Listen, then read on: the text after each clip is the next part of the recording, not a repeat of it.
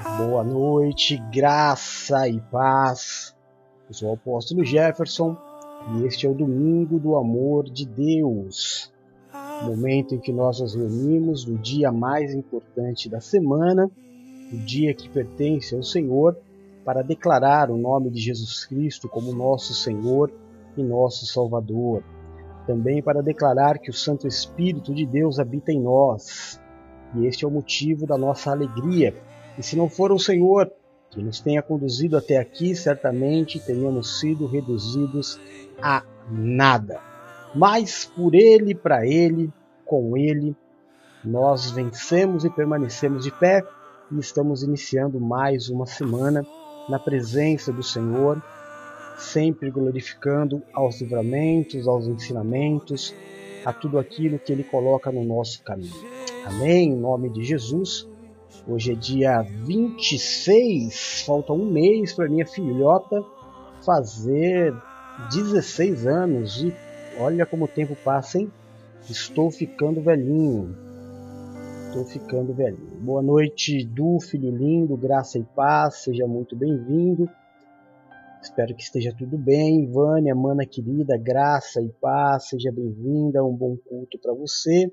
Valéria, seja bem-vinda, graça e paz, um bom culto para você.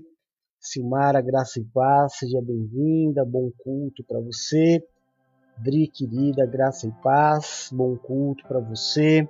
Paula, filha linda, graça e paz, bom culto para você. Kelzinha, nossa alegria, seja bem-vinda, bom culto para você. Graça e paz a todos. Amém? Estamos em novo horário, segundo o direcionamento que Deus nos deu durante a semana, aos cultos do meio-dia, sobre o horário que o culto termina, não é? que acaba roubando é, um período muito importante da família, culto termina por volta de 10 horas, 9 e meia, 10 horas, já não há muito o que fazer. Né? Então antecipamos o culto e vamos antecipar ainda mais a partir do ano que vem. Em nome de Jesus. Amém. Nós recebemos a semana passada uma palavra muito bonita do Senhor, um alimento maravilhoso que nós fomos diluindo durante toda a semana nos cultos ao meio-dia, comigo e com a minha Lucas às 16 horas. E isso foi uma estratégia muito linda de Deus para que a palavra ela possa entrar no nosso coração, não é? No domingo, claro, o dia que pertence ao Senhor, nós recebemos a massa bruta, vamos dizer assim. E aí a palavra dividida em seis tópicos, ela é ministrada todos os dias da semana até o sábado. E isso tem sido uma grande bênção. Muitos testemunhos têm se levantado de pessoas sendo libertas, principalmente das garras da religião. Amém? Em nome de Jesus. Hoje nós vamos falar é, sobre o trabalho que resulta da fé. Nós vamos ler os textos de Tiago, e também de 1 Tessalonicenses, que é o livro da semana. Tessalonicenses, capítulo de número 1, é o livro que nós vamos é, estudar essa semana.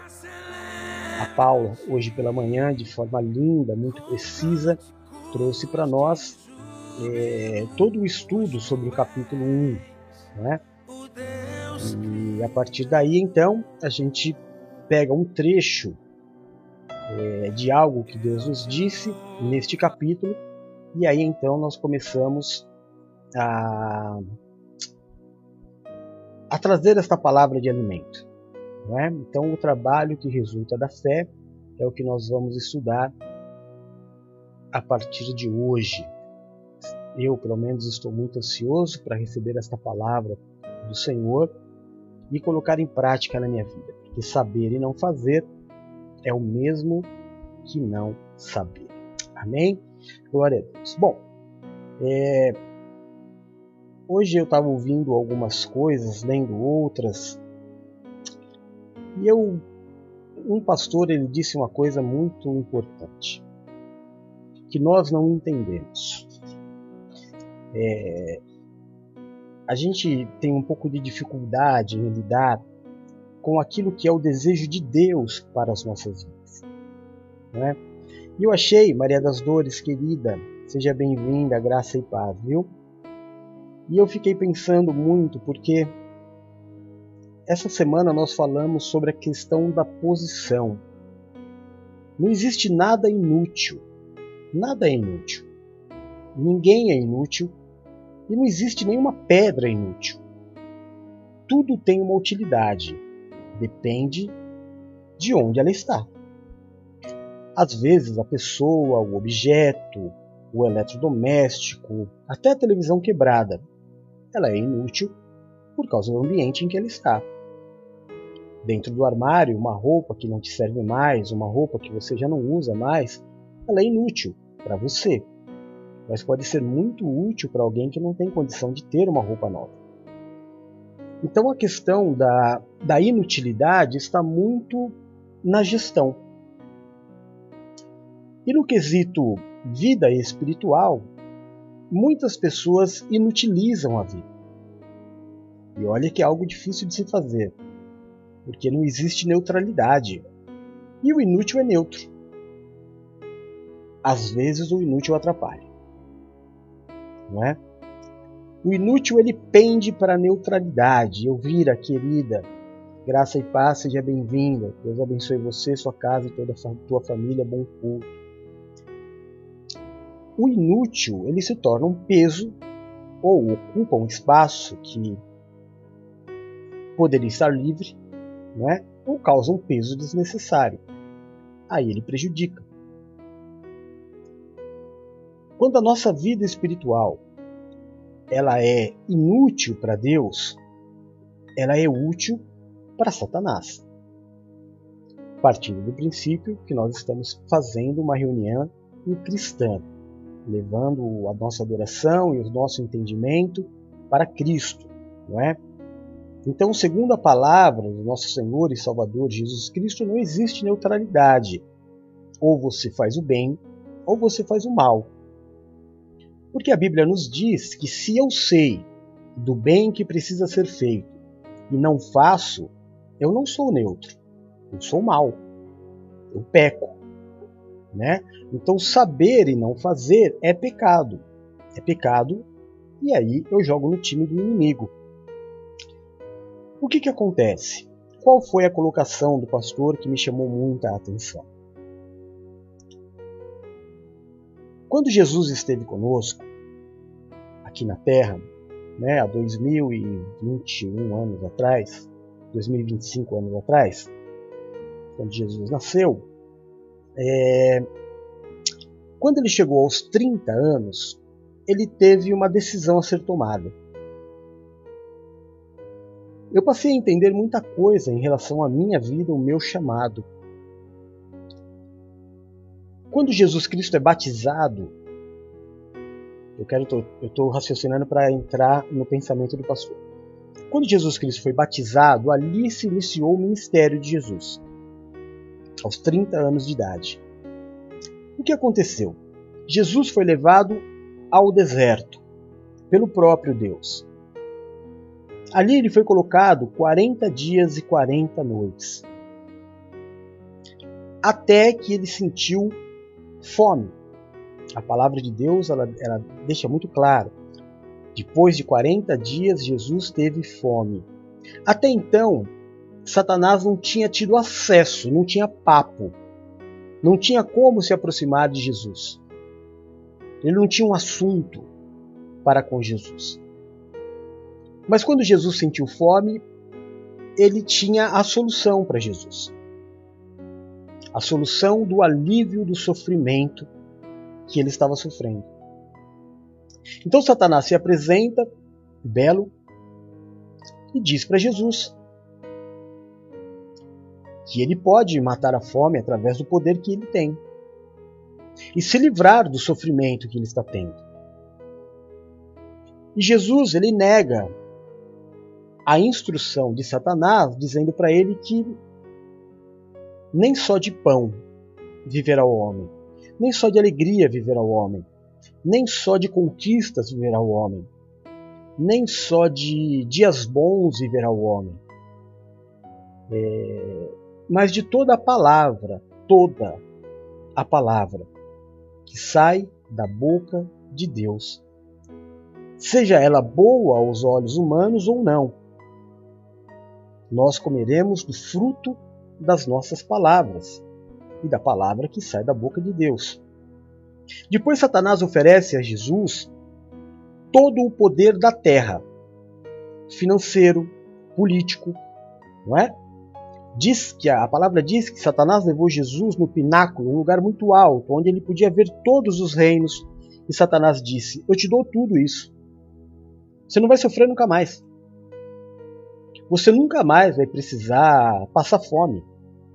Essa situação que você está, está sujo. Né? Porque 40 dias no deserto, não tem como você não tá sujo, né, irmão? Você está sujo, você está suado, você está tá cheirando mal. Você não precisa disso, cara. Eu te dou tudo isso se você me aceitar como teu Senhor. E Jesus disse mais uma vez: Não.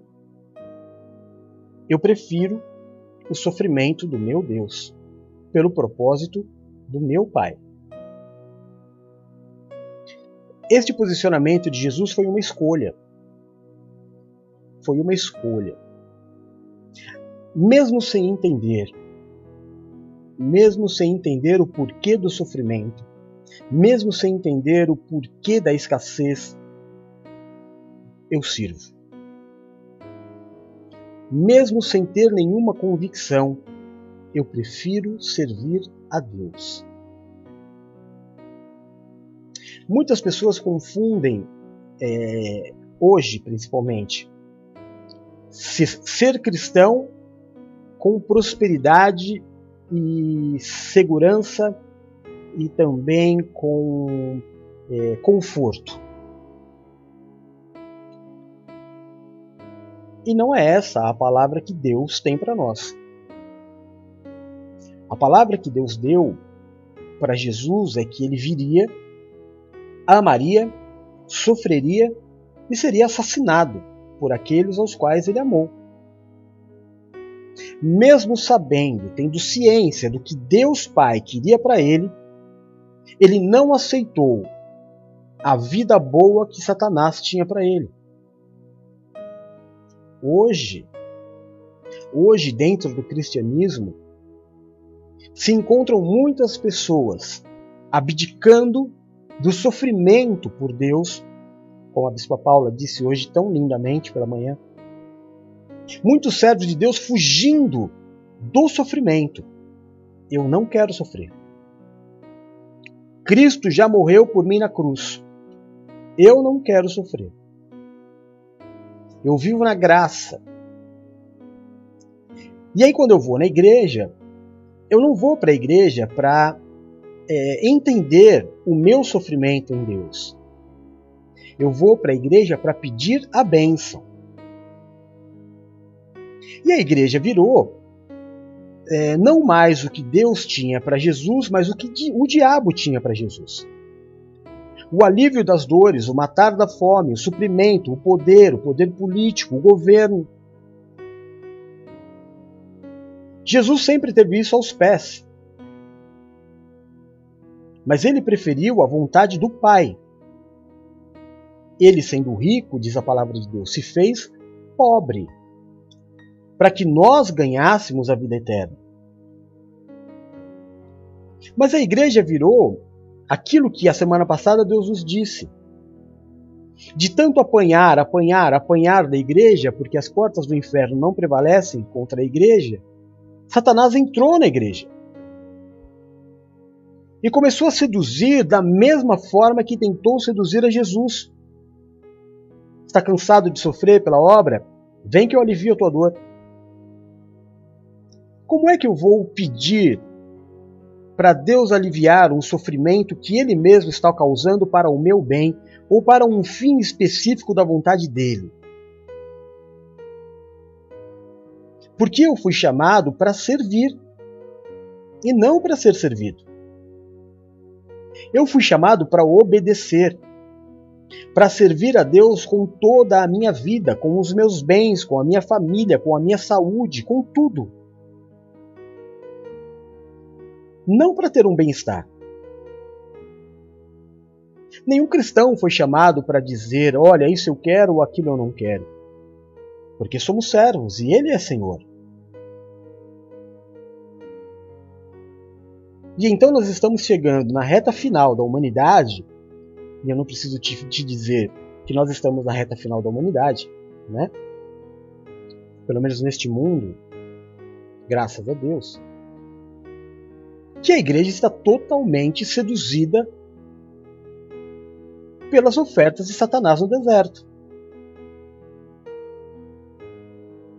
A pessoa ela se, ela se ensoberbece com o poder dado. Ela tenta buscar na palavra de Deus saídas para aquilo que ela deseja fazer.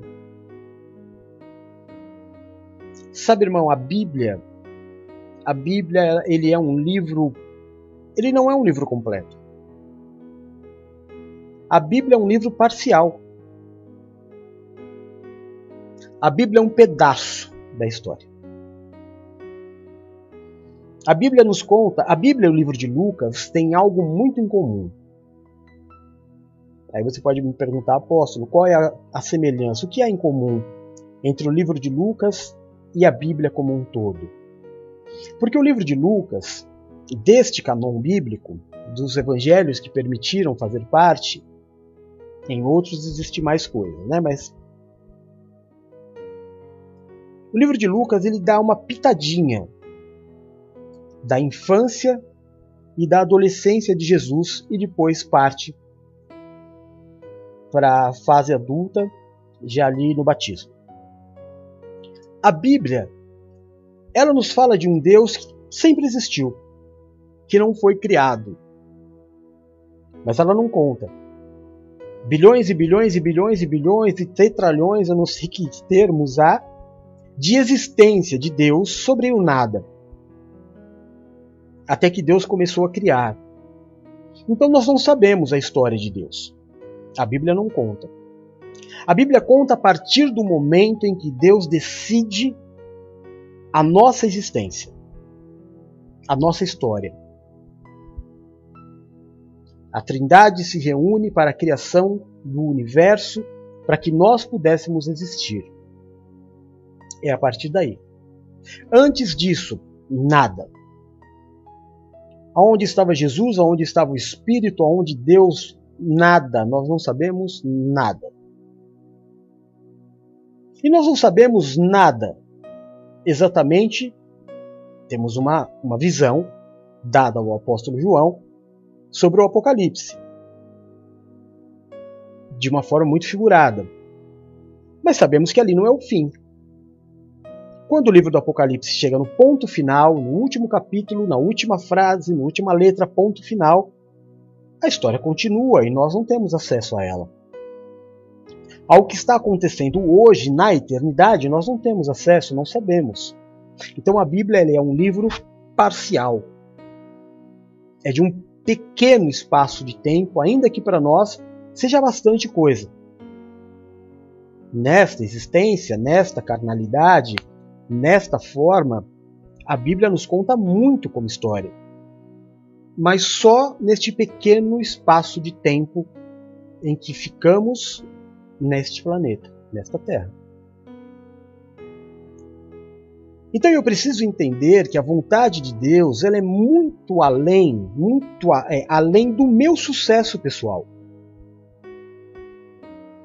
Eu não preciso dizer para você do amor do Deus Pai pelo Deus Filho. Não preciso dizer. Se você ama o teu filho, se eu sou apaixonado pela minha filha, se eu sou apaixonado pelo meu filho, você imagina Deus, isso está nas Escrituras. Se nós que somos maus sabemos dar boas coisas aos nossos filhos, quanto mais Deus que está no céu. Então você imagina o amor do Deus Pai pelo Deus Filho, parceiro, companheiro, a trindade a ponto dos três serem um. Mas o plano de Deus para Jesus na terra não foi de prosperidade nem de sucesso, pelo menos aos olhos humanos.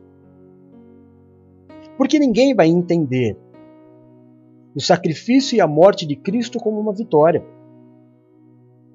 Ninguém vai entender que a maior vitória que um, que um ser já teve foi o sofrimento e a morte, porque só ali ele poderia vencer a morte.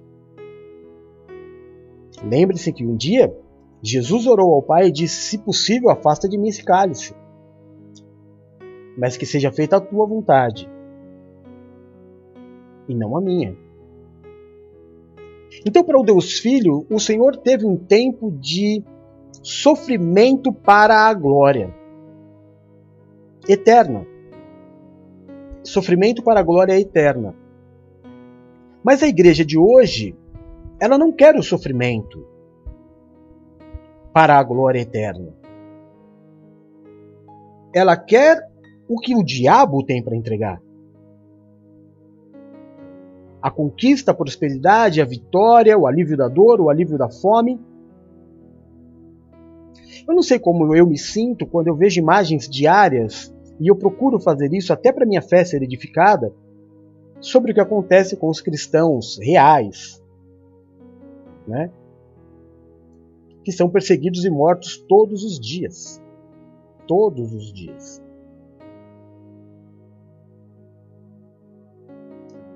Nós nos acostumamos a, a um Deus que não é muito Deus que nós servimos. Porque ouvimos falar. E aquilo que a gente ouve acaba entrando no nosso coração. E perdemos o desejo de sofrer totalmente.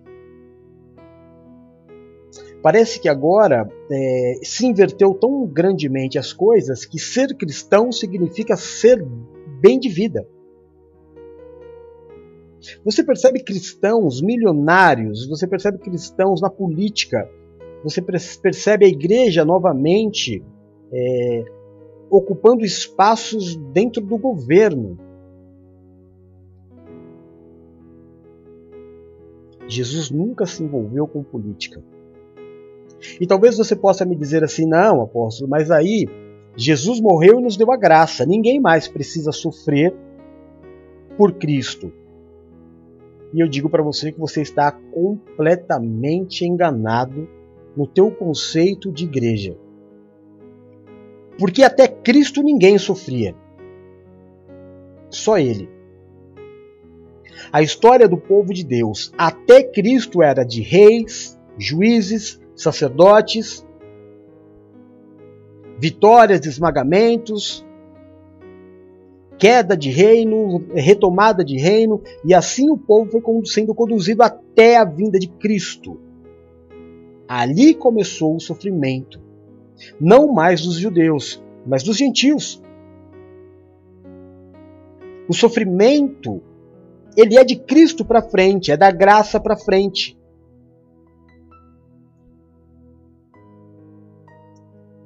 É sempre a questão do véu rasgado. Sempre. Não, não, não, apóstolo. Agora o véu se rasgou, vivemos na graça. Pois é, irmão. É aquela dificuldade, né? Porque na terça-feira nós tivemos um estudo bíblico sobre os apóstolos. Qual é a constituição da igreja de Cristo? Cristo. Ele constituiu a igreja como? Apóstolos, bispos, pastores e presbíteros e diáconos. Constituição bíblica da igreja. Em Efésios, os cinco ministérios apostólicos. Espiritual. Na terra, apóstolo, bispo, pastor, presbítero, diácono. É a formação da igreja bíblica. Bíblica. Constantino veio e bagunçou com tudo. Destruiu a igreja. Misturou o Deus Sol com o verdadeiro Sol, que é Cristo.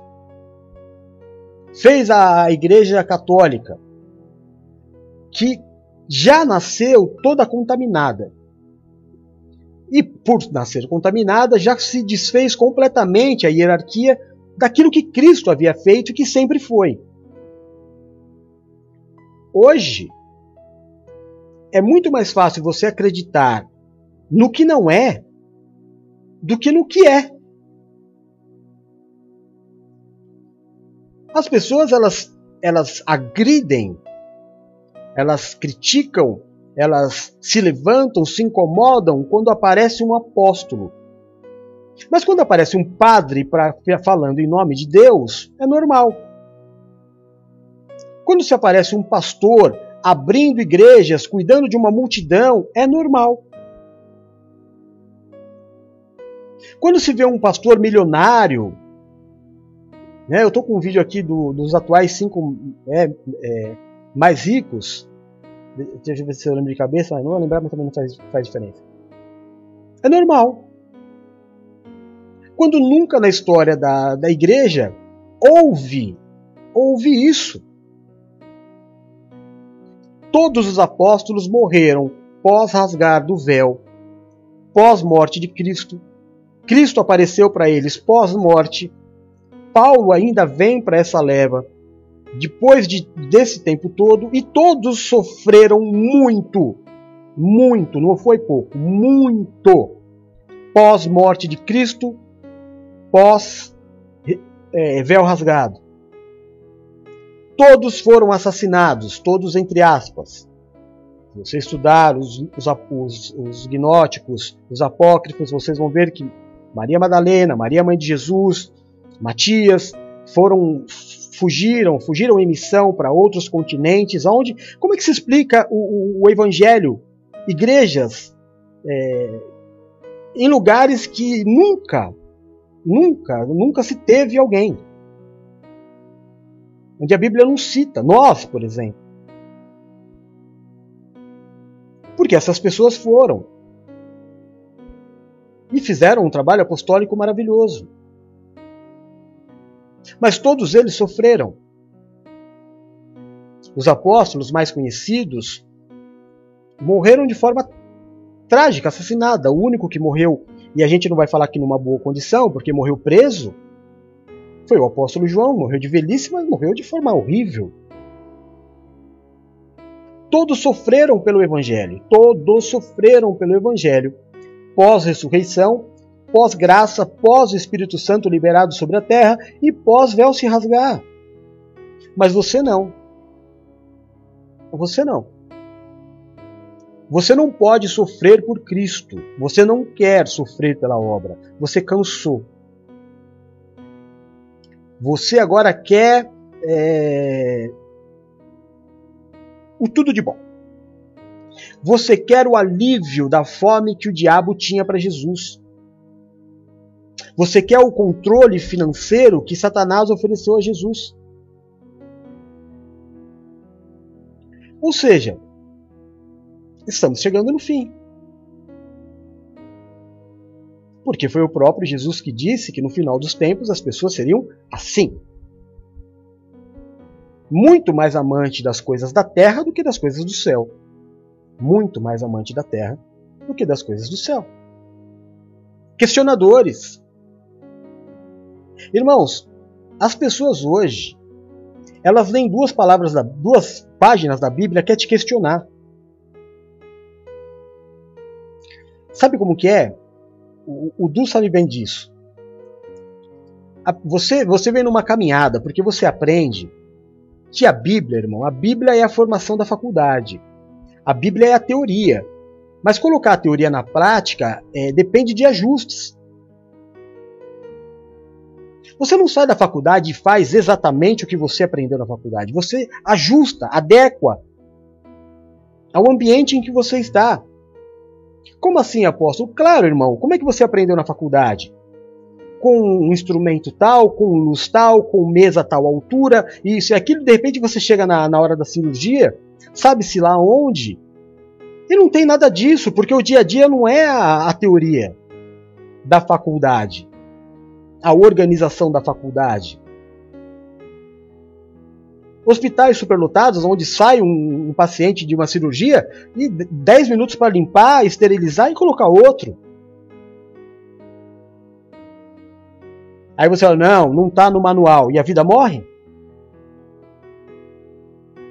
Porque não está do jeito que você aprendeu na faculdade, você se nega a pôr a mão e deixa o paciente morrer.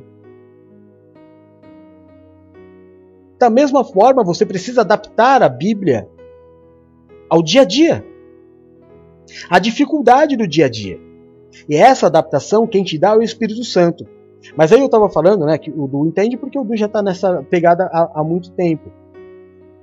Você vem nessa, nessa coisa de você já leu a Bíblia algumas vezes, você já estudou a Bíblia, você já adapta, está adaptando a Bíblia a alguns lugares, por exemplo. É, eu não sei contar nos dedos quantas cidades eu tive igreja. Em cada cidade existe uma cultura, existe uma forma de falar. Sabe, irmão, às vezes eu falava uma, uma, uma frase normal. É, por exemplo, tinha um, um, um, ator que ele morreu já faz tempo e que ele falava uma, uma palavra que eu achava muito engraçada, pororoca. Pororoca, para quem não sabe, é a junção das águas do rio que forma aquela onda, né? Vocês sabem, isso aí não vou explicar. Pororoca não tem palavrão nenhum. E eu gostava muito de falar Pororoca por causa desse artista da TV. Só que numa cidade que eu fui, Pororoca era palavrão. E quando eu falei Pororoca, foi um zoom, zoom, zoom, e depois no final do culto uma pessoa veio me procurar e falou o que, que era Pororoca lá para eles. Eu falei várias vezes. Adaptar? Adaptar. Então você sabe, como o apóstolo Paulo, por que, que a carta romana é a carta magma, que é a base de todas as outras, mas é a base. Por que, que em Éfeso muda? Por que, que em Corinto muda? Por que, que em Gálatas muda um pouco? Por que, que em Tessalônica muda um pouco? Adaptação ao povo dali. Mas aí você já sabe de tudo isso. Aí você pega um neófito que lê duas páginas da Bíblia e já se levanta para te questionar. Eu sei, a Bíblia é tão maravilhosa que a gente se empolga em conhecer a Bíblia. Mas a Bíblia é muito mais do que letra. A Bíblia é vivência. Como tudo. Eu dei o exemplo da faculdade, acho que é o melhor exemplo. Não adianta você vir com, com a receita que você aprendeu. Em cada lugar, em cada povo, o apóstolo Paulo tinha que se virar era uma forma de falar, eram deuses diferentes. Você chegava numa, numa cidade, por exemplo, na cidade de Santo André, não é? Qual que é o, o demônio, pelo menos na época que eu estava lá, que em toda reunião de pastores, de pastores que eu digo, de pastores, né, de todos os pastores, nesses congressos que tem todos os pastores, era o principado de Jezabel. o que mais tinha de separação de casais dentro lá na cidade de Santo André era pela atuação desse principado. Esse demônio, que as mulheres se levantavam contra os maridos. Queriam vestir a calça, queria mandar, queria dar ordem. E era uma luta ferrenha, sabe, irmão? Era uma luta. E olha que eu fiquei muitos e muitos anos lá, mais de década. Era uma batalha. Só que todas as igrejas sabiam, todo mundo era direcionado àquilo. Então era uma batalha. Só que aí você sai e você vem aqui para o litoral, e eu não sei se já contei essa história, para alguns, né, já sei que sim, para outros não. Mas eu estava tendo muita dificuldade em 2010 aqui. E aí eu estava na praia andando, orando, e eu nunca questiono a Deus, irmão, nunca. Mas nesse dia eu falei, Senhor, o que, que acontece com o povo daqui. Aí, enquanto eu estava falando isso, tinha algumas pessoas andando também, era bem cedo, e tinha alguns pássaros, gaivota, albatroz. E aí um albatroz voou, foi até o esgoto, né, esses córregos no meio da praia, bicou alguma coisa no chão e saiu voando e deu uma volta assim no mar. E quando ele chegou na minha cabeça, ele jogou. E eu senti como uma pedrada. Todo mundo que estava em volta começou a dar risada. Premiado, premiado. Eu também ri, achei engraçado. Só que quando eu olhei, não era uma pedra. Era um toco de vela. E como eu venho do Espiritismo, era uma vela de uma determinada cor referente a uma determinada entidade, que eu já não lembrava muito todos os detalhes. Cheguei em casa, corri na internet e aí eu vi que os problemas que eu tinha dentro da igreja eram exatamente as características desta entidade. E então eu fui direcionado a guerrear contra essa entidade. Depois, quando passei a fazer parte do grupo de pastores da região, lá de, de São Vicente, não daqui, né, de São Vicente, em uma reunião, o pastor presidente falou: não se esqueçam de lutar, de batalhar espiritualmente contra essa entidade tal, tal, tal, que foi exatamente a que o pássaro jogou na minha cabeça. Cada lugar, cada povo, uma história, uma adaptação. Então, irmão, depois de toda essa introdução, vamos ao culto. O trabalho que resulta da fé. Nós vamos ler Tiago e Tessalonicenses. Tiago 2, 14 a 26 diz assim. Oh, perdão. É só 14, né? Ih, marquei errado aqui.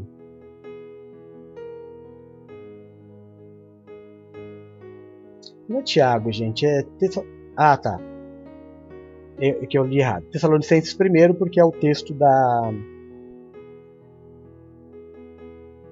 Certo. Lembramos continuamente diante de nosso Deus e Pai o que vocês têm demonstrado, o trabalho que resulta da fé, o esforço motivado pelo amor e a perseverança proveniente da esperança em nosso Senhor Jesus Cristo. Então, 1 Tessalonicenses capítulo 1 diz assim: Lembramos continuamente diante de nosso Deus e Pai o que vocês têm demonstrado, o trabalho que resulta da fé, o esforço motivado pelo amor e a perseverança proveniente da esperança em nosso Senhor Jesus Cristo.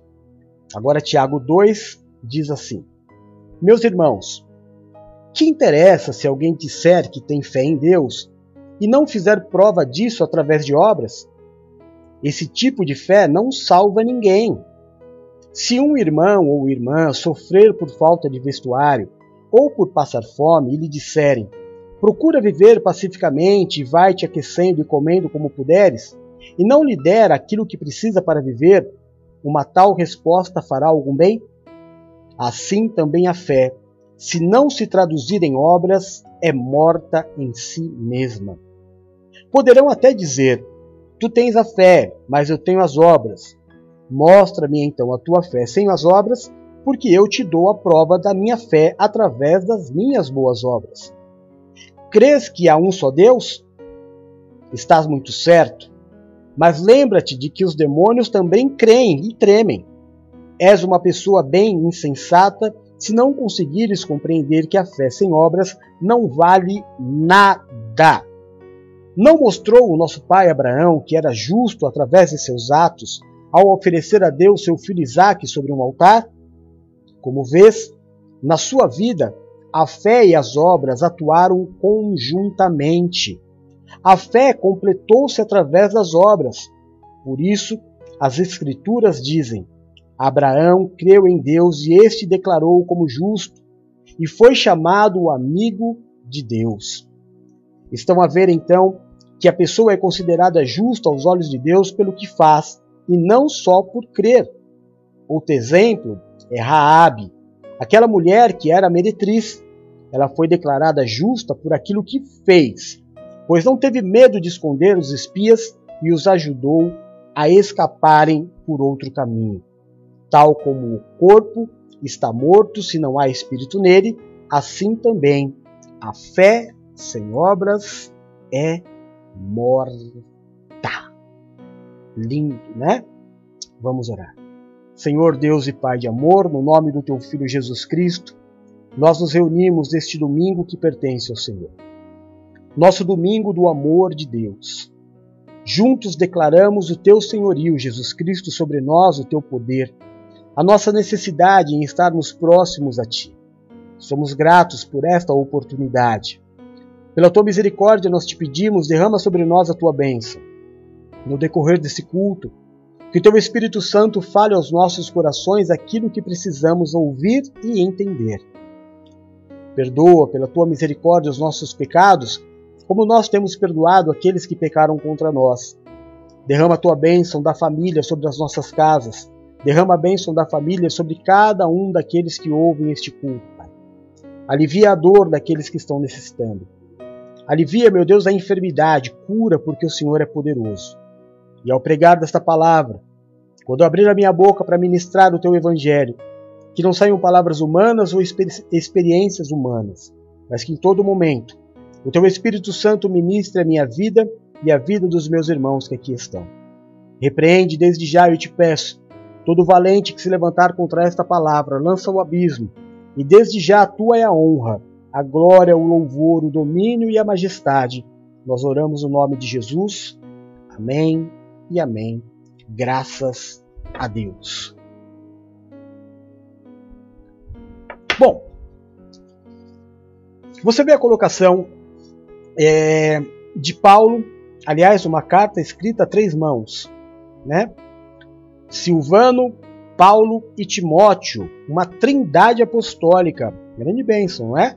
Para escrever uma carta aos Tessalonicenses. Uma bênção. E essa carta ela diz do, da fé ou do trabalho gerado pela fé. E no texto embaixo, a gente lê é, o apóstolo Tiago nos dizendo é muito confuso essa história que vocês falam. A salvação não é por obras, é pela fé. Tá, mas que fé é essa? Que não produz, que fé é essa que não sofre?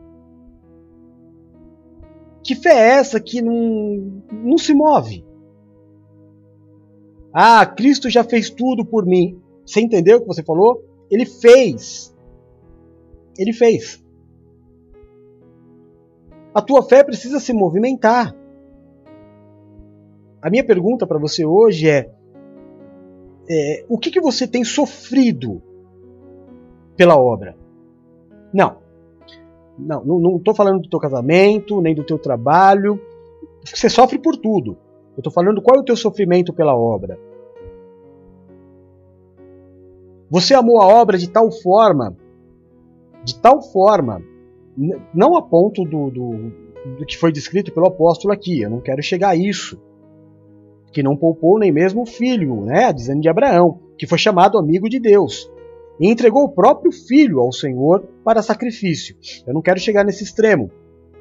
Mas será que você deixou de ir duas semanas no McDonald's por causa do dízimo que você entregou? Será que você sofreu um pouquinho? É claro que Deus não há de deixar faltar nada na vida de ninguém. Mas a minha grande dúvida como apóstolo para a tua vida, servo de Deus, é: o que você tem sofrido pela obra. Ah, apóstolo, eu tenho assistido os cultos. Obrigado, irmão. Quer dizer que é um sofrimento para você assistir os cultos?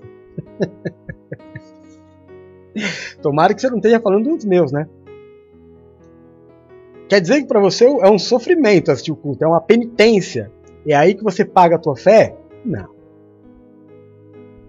Não pode ser. O que você tem feito que tem gerado em você aflição? Você precisa saber. A fé que não sofre não existe. A fé que não trabalha não existe. A fé que na hora do vamos ver apita não existe. Você está disposto a fazer igual o Bispo Eduardo? Passar um tempo lá na África, não nos hotéis de luxo, no meio do, do mato? Pela fé? Você está disposto a trocar um, um contrato de 100 mil reais por um salário de mil? Sem promessa de que você vai receber em dia ou até que vai receber? Você está disposto a fazer escolhas pela fé na sua vida? e ter uma vida marcada por isso e não voltar atrás? Porque olha, uma das coisas que eu mais vi, irmão, neste tempo todo de dirigente de igreja, não de sacerdote, de dirigente de igreja. E graças a Deus fazem muitos anos que eu sou dirigente de igreja, de abrir igreja, de tudo isso. Né? São pessoas dar a Deus e tomar de volta. Porque deu pensando coisa errada. A pessoa dá a vida para o Senhor, vai lá na frente do altar, levanta a mão diante do povo todo, diante do Espírito, diante da autoridade espiritual, e ele fala: Senhor, hoje eu entrego a minha vida a ti, já não sou eu quem vivo, mas Cristo vive em mim. Ponto. Aí ele começa a fazer escolhas. Esse domingo não vai dar para eu ir. Olha, terça-feira não vou poder estar tá lá, hein? Ih, comecei a trabalhar na hora da igreja. Chegou visita em casa. Ih, tô sem dinheiro para condução. Eu tenho um amigo, agora faz muito tempo que nós não nos falamos, né? Mas ele foi uma das pessoas que mais me ajudou no momento de perseguição da igreja, com razão, né, em relação ao meu ministério porque eu fiz o que era errado. E aí a igreja me perseguiu. Perseguiu porque eu estava rebelde. Rebelde é assim, né? Eu paguei pelo meu tempo de rebeldia. É... O pequenininho está acordando. Eu até esqueci o que eu ia falar. Mas eu lembro mais pra frente. É... Bom, vou ter que pegar o... retomar aqui o raciocínio. Aí, se a minha fé ela não gera é, aflição, se ela não gera em mim sofrimento por obras, porque eu trabalho pela minha fé, se quando o Senhor aparece diante de mim apresentando oportunidades para que eu demonstre meu amor, e a grande oportunidade que Deus deu para nós é a igreja, para que nós trabalhemos.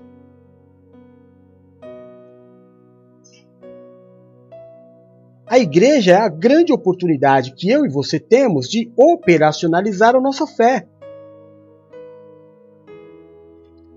Por isso que eu digo, irmão, que a, a igreja, essa igreja de hoje, de templo, de, de, de, de, de placas, né? Essa, essa igreja não é a igreja. A igreja é o povo reunido. Agora, por exemplo, é a igreja. O que você faz em nome de Cristo não é em nome de uma placa, é em nome de Cristo. Porque esta placa, pelo menos momentaneamente, não existe. Você consegue entender? Deus sempre vai colocar desafios diante da minha vida para testar a minha fé. Não que ele precise, mas é o teu tempo, é uma oferta de tempo, fala oferta, até, você até treme porque acha que toda oferta é dinheiro, mas não é. A oferta de, de Abraão a Deus foi seu filho. A oferta de Raabe foi a sua própria vida. Porque quando Raabe colocou os profetas para dentro da sua casa,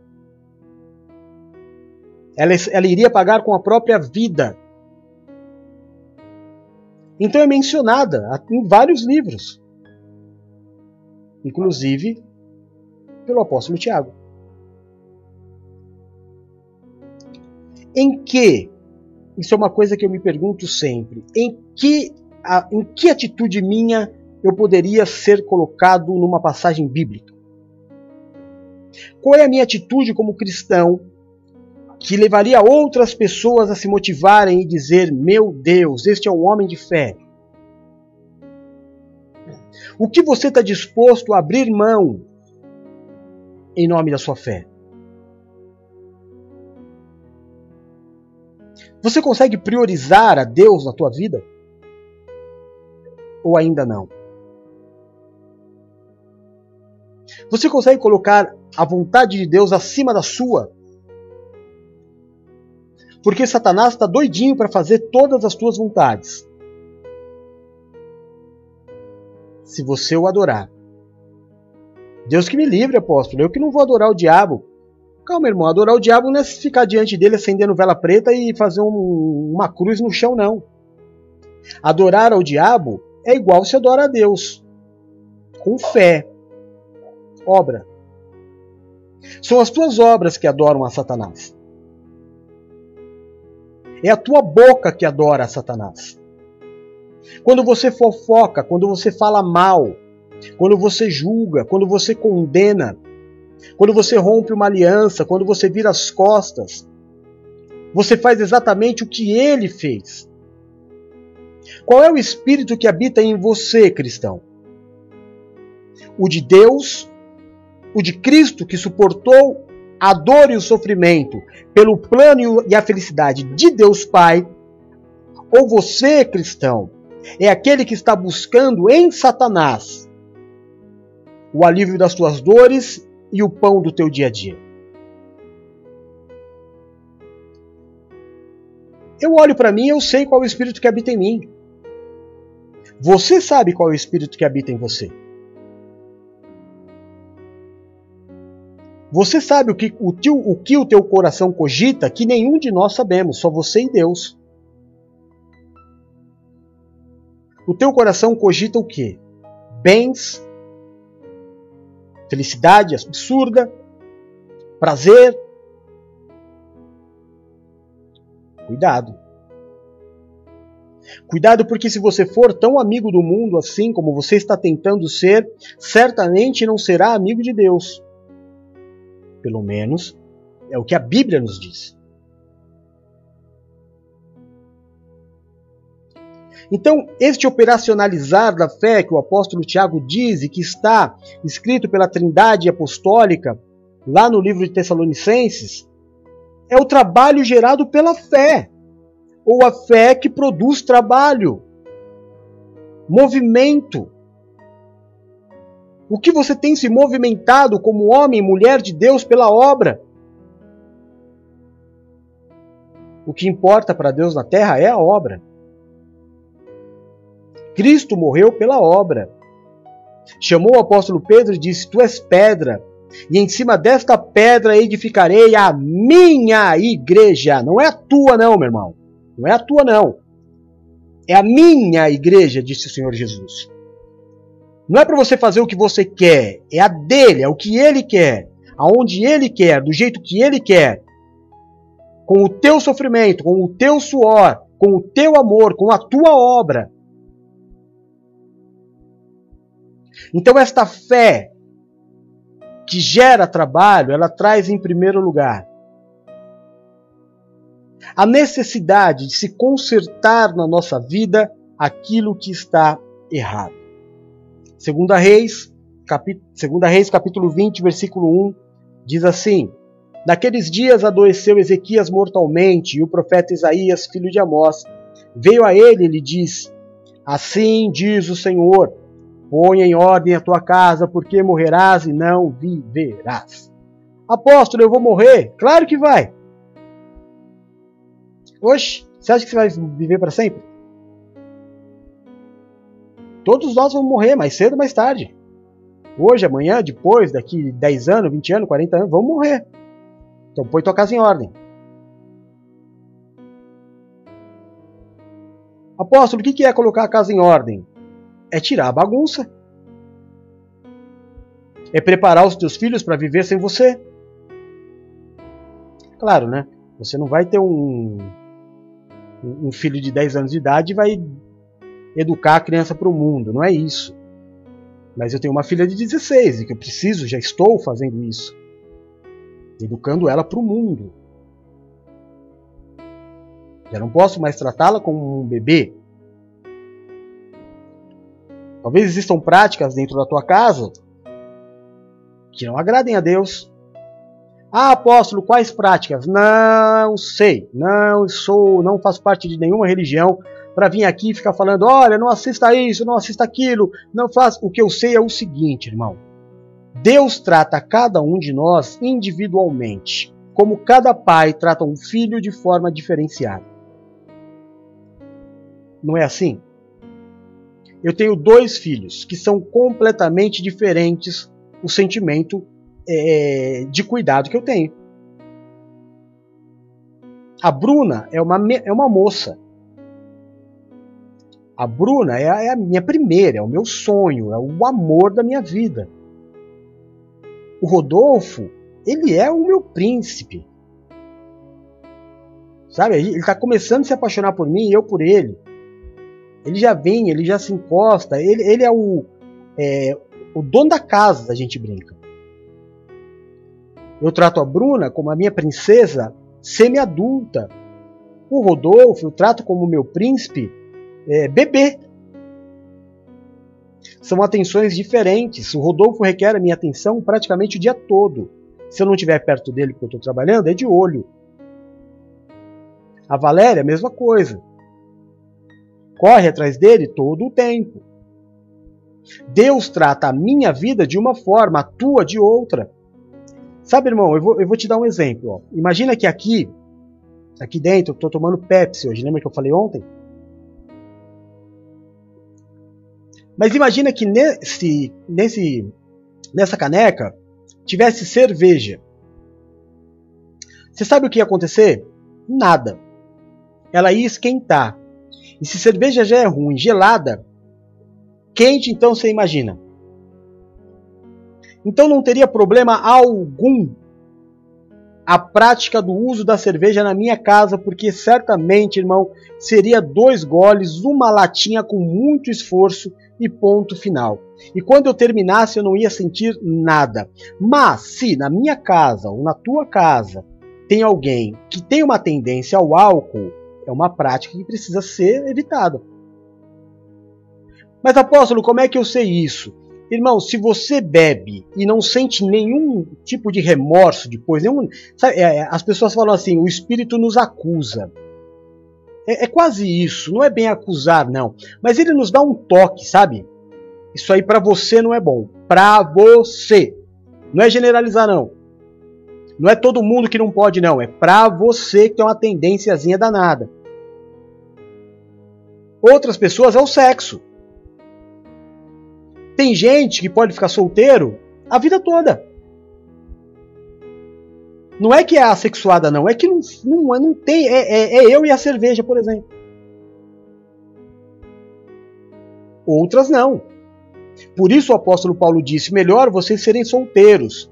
Mas para não cair em prostituição, ou seja, fazer sexo antes do casamento, ou com pessoas que você não é casado, melhor é casar. Se você não consegue é, controlar o teu ímpeto, é o que o apóstolo Paulo diz, case-se. Não é para todo mundo que precisa casar. Você entendeu? Tem gente que vai levar otimamente, santamente, uma vida é, sozinho. Vai namorar um tempo, depois Normalmente é uma pessoa que gosta muito da vida como tem, da liberdade, não é? De servir a Deus quando quer, de assistir. Você não gosta muito é, de ser uma família. Isso não é pecado. Então ela vai conseguir ficar sozinha. Outros não. Então esta questão ela é muito delicada. Eu não tenho como eu trazer para você aqui uma regra feita, como a religião tenta fazer. Você sabe que tem algumas religiões que te proíbem, religiões cristãs, que te proíbem de assistir TV. Você sabe que tem religião cristã que fala que o Mickey é do diabo, e não é, é da Disney. Ah, então a Disney é do diabo. Não, a Disney é do Walt Disney. Então o Walt Disney é do diabo. Não, o Walt Disney é de Deus. Foi Deus que fez, o diabo não fez nada. E a, a, Disney, quando a gente fala a Disney, a gente fala de um lugar muito grande. Não é uma pessoa só, né? É uma empresa multinacional, uma das maiores do mundo. Há quem diga que a Coca-Cola é do diabo. Há quem diga. Eu adoro Coca-Cola. Adoro não, só se adora Deus, né? Mas eu amo a Coca-Cola. Então eu não vou aqui ser como um religioso e passar uma lista do que se pode ou que não pode fazer. A vida é sua. Você entendeu?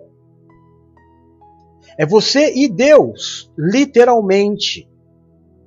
Quando você fizer algo que vai te levar para uma dor que não é a dor que Deus quer, que não é a dor que edifica, que não é a dor que constrói, que não é a dor que dá pontos ao cristão, Deus vai incomodar o teu coração e vai te dizer: Isso aí está errado. Sabe por que você está sentindo esse negócio esquisito? Porque isso não é para você. Abandone esse hábito. Põe tua casa em ordem. Amém? Às vezes, irmão. Ah, não, às vezes é às vezes. Não é que se eu começar com muito às vezes, eu acabo dando uma lista aqui e me torno um religioso. E não posso. Não posso. Cada um é cada um, cada filho é um filho para o mesmo pai. Deu para você entender? Então, em primeiro lugar, coloca a sua casa em ordem. Em ordem cristã, não religiosa, pelo amor de Deus. Não começa com esse negócio de que isso pode, isso não pode, isso pode, isso não pode. Se pode ou não pode, quem vai colocar no teu coração é Deus. Amém? Nenhum pastor foi chamado para dar ordem na tua vida. A religião faz isso. Cristo não. Cristo te deu o livre-arbítrio, o poder da decisão. Claro que você precisa saber que você vai ser julgado. Mas é o poder da decisão. Põe em ordem a tua casa. Tira o que não é de Deus. Olha, eu vou te falar pela enésima vez. Sai desse grupo de WhatsApp paralelo. Ah, não é um grupo? É você e uma outra pessoa só que fica falando mal do pastor, do patrão, do trabalho, do vizinho. Sai, porque isso aí vai te levar para o inferno. Deus nos falou essa semana, ao meio-dia, sobre isso. O rebelde, o pecador, o endemoniado, ele quebra aliança, ele peca, ele machuca, ele, ele faz as coisas, ele não mede a proporção.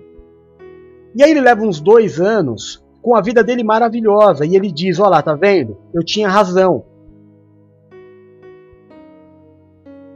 O que Deus nos ensinou? Que tudo é uma semeadura. Que a semente ela é plantada, ela cria raiz, ela cresce e depois de algum tempo, alguns anos, ela vem dar fruto. Este tempo é o tempo que você tem de se arrepender e voltar atrás. Porque depois que a árvore crescer, você vai comer o fruto daquilo que você plantou. E aí, irmão, não tem jejum, não tem oração, não, não tem nada. Porque você não quis se arrepender. Pensa nisso. Em segundo lugar, o trabalho que resulta da fé nos leva a buscar a Deus continuamente. Aí sim entram os cultos. Deuteronômio 4, 29 diz assim: E lá procurarão o Senhor, o seu Deus, e o acharão, se o procurarem de todo o seu coração e de toda a sua alma. Busque a Deus até cansar. Até cansar. Busca Deus ao meio-dia com o apóstolo, às quatro, se você puder, com a Paulinha, no culto. É... Busca. Na oração da virada com o apóstolo, que eu estou fazendo de novo agora. Está sendo uma bênção. Aliás, o que, que não é uma bênção fazer para Deus? Busca, eu posso, eu estou lá. Eu posso, eu estou lá. Mesmo que eu estiver todo cansado, eu coloco o fone de ouvido, eu deito e eu durmo ouvindo, não faz mal. Melhor dormir na bênção do culto do que no braço do capeta, né, irmão? Não é pecado dormir no culto, não. É muito, é uma grande bênção, irmão. Quantas vezes no começo da conversão eu não, não orava, eu não dormia sem orar. Né? Eu era bem caxias, mas bem muito, muito religioso. Pensa eu religioso, irmão. Pensa. Tive essa fase na minha vida. Eu ia dormir, eu achava que era uma lei, que eu tinha que orar antes de dormir. Aí eu, cansadaço, mas muito cansado, chegava do trabalho, meu trabalho era puxava muito. Eu lembro que eu ajoelhava na cama e eu começava a orar, tipo, vai, 11 horas da noite. Aí tocava o despertador já era seis e meia da manhã. Eu dormia orando. E eu ficava preocupado com isso. Até que um dia eu conversei com o meu pastor e eu falei, pastor, eu não estou conseguindo orar antes de dormir. Eu durmo. E ele disse: Que bênção, Jefferson. Que bênção, você dorme orando. Olha que legal. Melhor do que dormir fazendo qualquer outra coisa. Em vez daquilo me trazer um peso, me trouxe um alívio. Porque com Deus nada é pesado. O fardo pesado ele já tirou de nós. Mas eu preciso buscar. Eu sei que a minha oração não muda o coração de Deus. Agora, quem é, como é que eu vou saber se essa enfermidade que eu estou vem de Deus ou do diabo? Como é que eu vou saber se essa dor que eu estou sentindo vem de Deus para me ensinar alguma coisa ou se isso é uma macumba feita para minha vida? Como é que eu vou saber se essas confusão dentro da minha casa é uma questão de gênio das pessoas ou se é uma macumba que foi feita? Não sei. Orai sem cessar. Aí você vai saber uma coisa. Apóstolo, como é. Voltamos?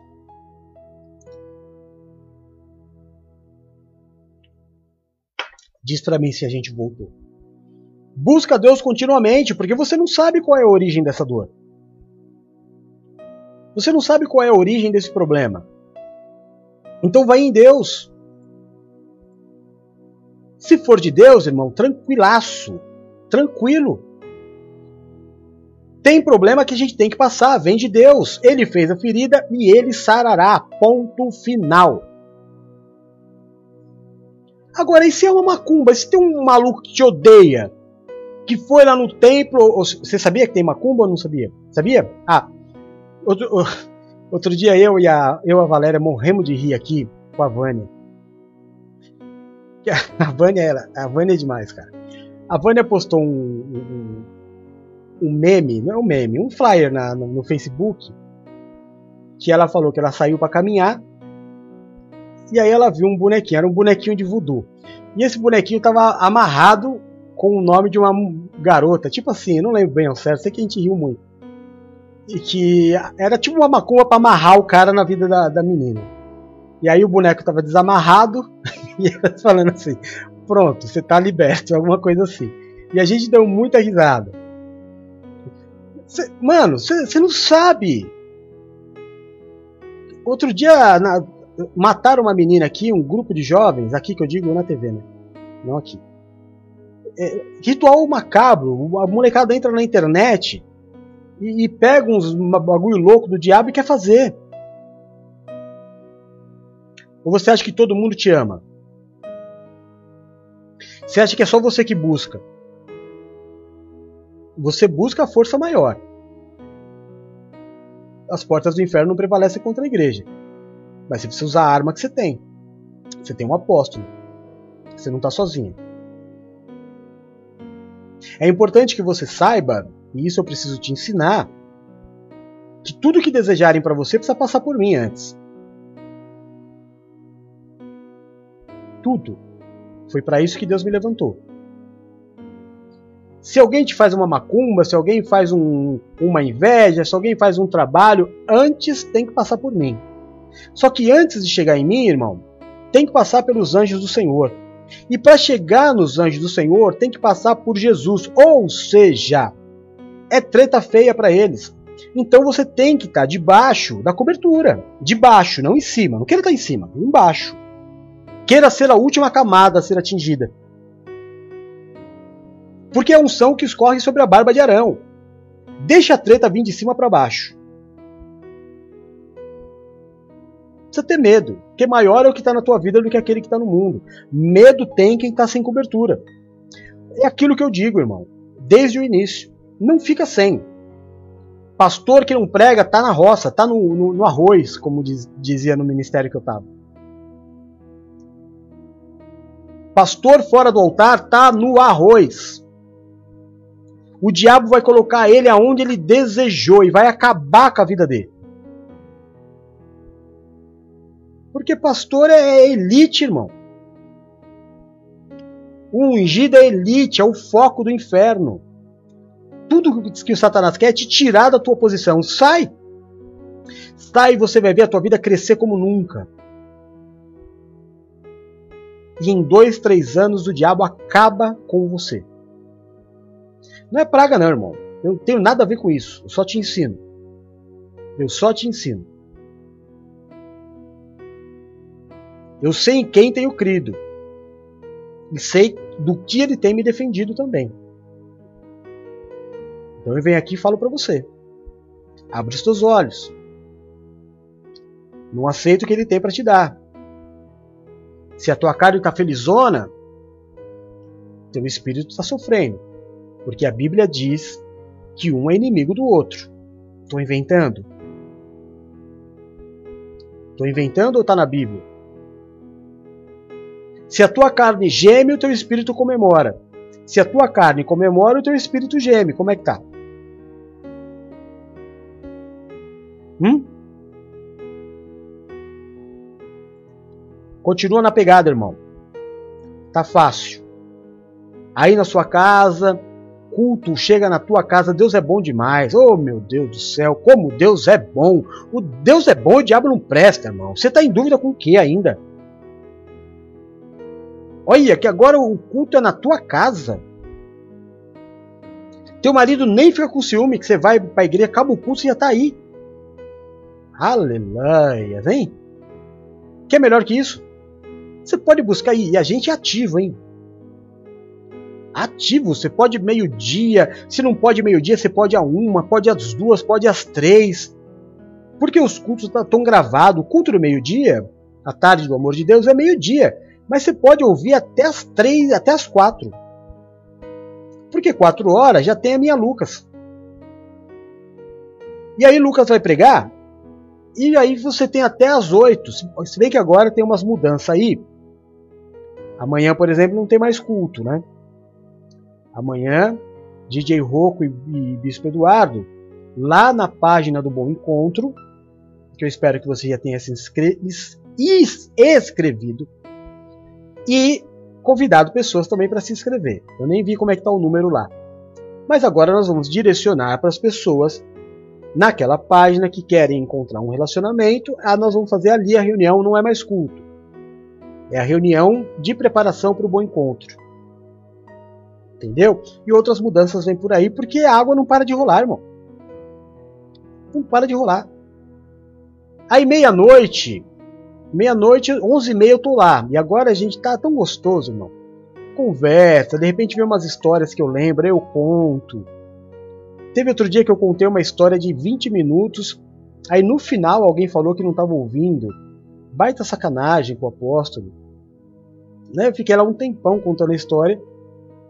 E aí, mas tá lá eu, o Drico, a Vânia, o Du, meu, todo, toda noite a gente conversa até a hora da oração. E uma oração curta, sabe, para você poder dormir.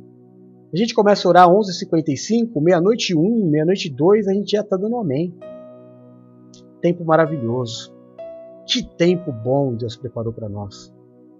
De dentro de casa. Oh, meu Deus. Oh, aleluia. Eu estava conversando com um pastor.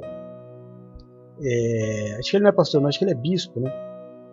E ele falou assim: Jefe, as pessoas hoje, elas, elas, Deus está sendo tão bom que o que elas estão economizando de combustível paga o dízimo delas. Eu parei para pensar, eu falei, olha que é verdade, viu? É que eles estão mais ligados, eles, eles têm essas, esses cálculos na cabeça porque eles estão muito ligados na questão do dízimo e oferta. Eu não, né? Mas é verdade. Porque três, quatro vezes por dia você põe combustível, por dia não, por semana, põe combustível para ir para a igreja. Agora você está economizando combustível no preço que está, chega no final do mês acaba dando o valor do dízimo que você economizou. Mais ou menos, acho que ele tem razão. Deus é bom demais. Em terceiro lugar, vá e não peques mais.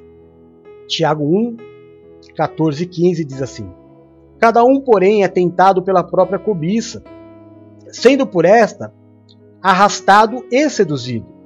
Então a cobiça, tendo engravidado, dá à luz o pecado e o pecado, após ter se consumado, gera a morte. Pois eu não acabei de falar exatamente isso.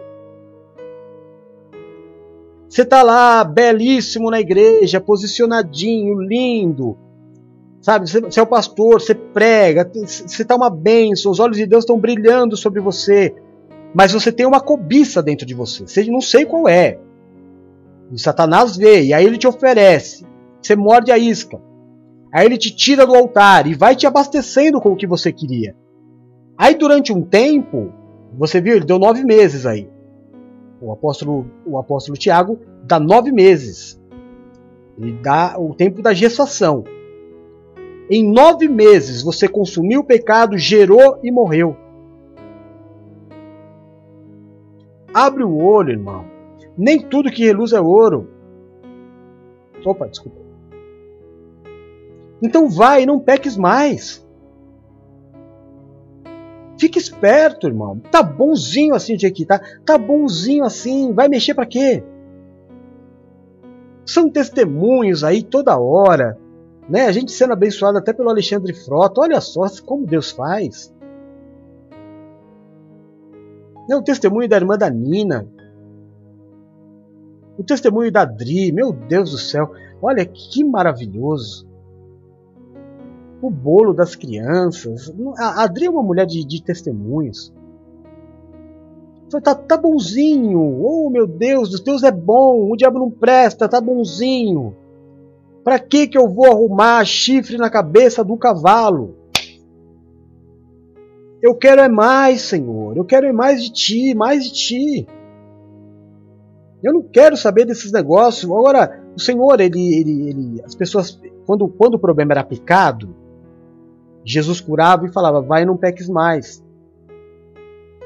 Teve o caso de Maria Madalena, por exemplo, que ela ia ser apedrejada e o Senhor colocou cada um né, dos acusadores no seu devido lugar, eles foram embora. E Jesus disse para ela: Os teus acusadores estão aí? Não. Então nem eu te acuso. Vá e não peques mais. Só que ela estava na cabeça dela o seguinte: ela falou assim: peraí, eu me conheço. Se eu for, eu não tenho força para não pecar, não. Então o melhor que eu faço é ir atrás dele porque ele me protege. E aí Maria Madalena virou a unha e carne de Jesus, a melhor amiga de Jesus. Aonde Jesus estava, ela estava lá servindo, não saía dos pés de Jesus. Meu conselho para você é esse, irmão. Cola. Cola em Jesus, cola em mim, cola no ministério, cola no, no, nos cultos. Seja cristão de verdade, vai e não peques mais. Mas apóstolo, e se eu pecar? Se pecar, pede perdão, levanta e volta a andar.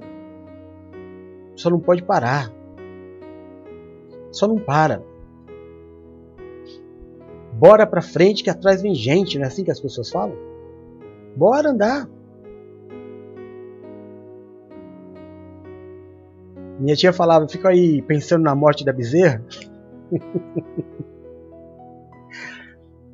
Tem que ficar pensando na morte da bezerra, não, irmão. Vai e não peques mais. Vá, go, vá, vá, vá, anda, movimenta. E não deixa mais o pecado paralisar a tua vida. Em nome de Jesus. Em quarto lugar, o trabalho que resulta da fé é ajudar uns aos outros em suas necessidades. Lucas 6, 38 diz assim: Deem e será dado a vocês uma boa medida, calcada, sacudida e transbordante será dada a vocês. Pois a medida que usarem também será usada para medir vocês. Você tem medo de ser dizimista, irmão? Faz o teste. Faz um teste de amor, não por necessidade. Não faça, não faça pensando assim, eu vou fazer e vai me acontecer coisa boa. Não. Faça porque você ama o apóstolo. Faça porque você ama os cultos. Faça porque você faz parte da família. Faça. E viva essa palavra. Dê e Deus te devolverá medida, calcada, sacudida e transbordante, e cada um será medido conforme a medida que medir. Mas não faça com ninguém te pedindo. Nunca, nunca. Faça porque ama. Seja dizimista porque ama. E não fale para ninguém. Só faça. Lá para os sacerdotes, o profeta Malaquias disse: faça prova do teu Deus. Aqui está sendo dito a mesma coisa. Aqui o apóstolo Paulo, é, aliás, Lucas, está descrevendo o que Jesus Cristo disse. Dê e Deus te devolverá. Mas dê. Dê sem peso, dê sem, sem expectativa. É, dê. Dê porque você sabe que precisa. E segundo a medida que você medir, você será medido. Eu nunca vi, eu nunca vi, irmão, de verdade. Eu não estou brincando, estou falando de verdade. Eu nunca vi um dizimista dizer para mim que o dízimo fez falta no final do mês. Claro que eu já vi pessoas que, além do dízimo, faziam oferta, participavam do desafio e dava dinheiro para o aluguel e comprava símbolo profético e que chegava no final do ano, principalmente, estava todo endividado. Mas aquele que se limita a fazer o básico do amor, o básico do amor, para manter. Nunca alguém chegou para mim, nunca um dizimista chegou para mim e falou: Apóstolo, eu dei o dízimo e a minha vida esse mês foi uma tragédia. Nunca vi. Poderia dizer a você o contrário. Eu poderia dizer para você, ao contrário disso, irmão, muitas pessoas me disseram que sobejou, mas não vou fazer. Não vou contar histórias assim. Porque não quero te motivar dessa forma. Quero te motivar pelo amor. Lembra semana passada? Apóstolo Paulo falando com Filemão? Poderia te exortar, mas eu prefiro fazer em amor. Então, sem expectativa, dê, e Deus te devolverá uma medida recalcada, sacudida e transbordante. Amém?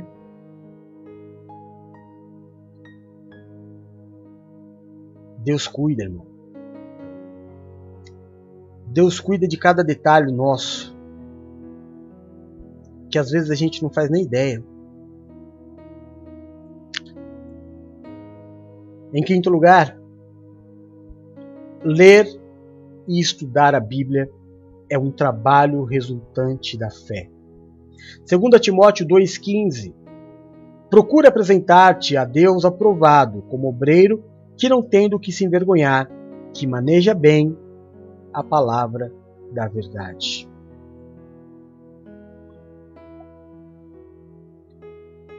É, não seja. Como é que eu vou falar? Não seja afoito Enquanto você não lê a Bíblia pela terceira vez, não comece a estudar. Calma. Leia três vezes a Bíblia. Três não é o número da confirmação? Leia a primeira. Tá? Lê de Gênesis a Apocalipse. Uma vez. Vai ficar um monte de, de, de, de, de lacunas. Leia a segunda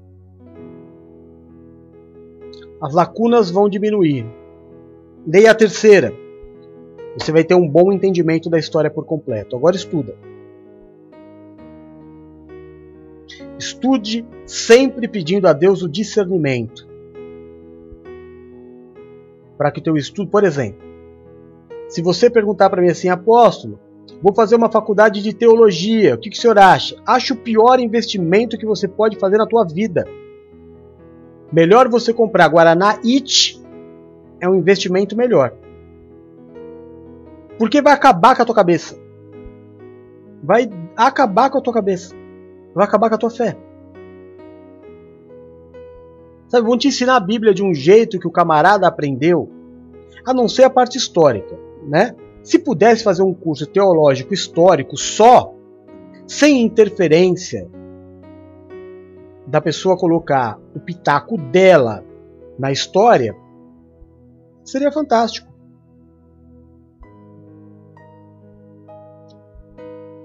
Tá certo, existem cursos e cursos. Mas é muito arriscado. É muito arriscado. Depende muito da, de quem promove o curso. Você entende? Se você for num curso promovido de teologia da igreja presbiteriana, eles vão te ensinar o quê?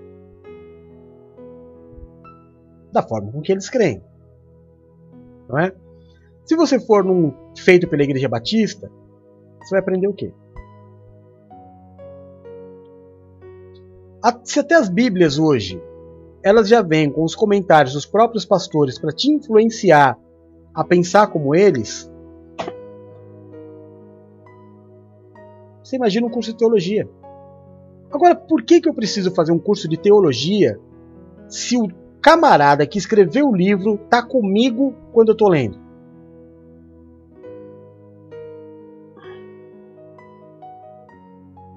Ah, apóstolo, porque eu quero mais. Então estuda mais, irmão. Estuda mais. Você quer um diploma em Deus para quê? Você quer ser doutor em Deus? Você acha que alguém conhece a Deus? Estuda.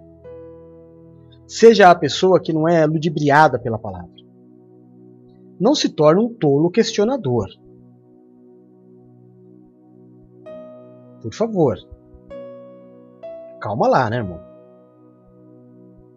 Está se convertendo agora, não dá pra você ir bater boca, calma. Aliás, você não deve bater boca com ninguém. Você deve se colocar na posição que Deus te colocou e ponto.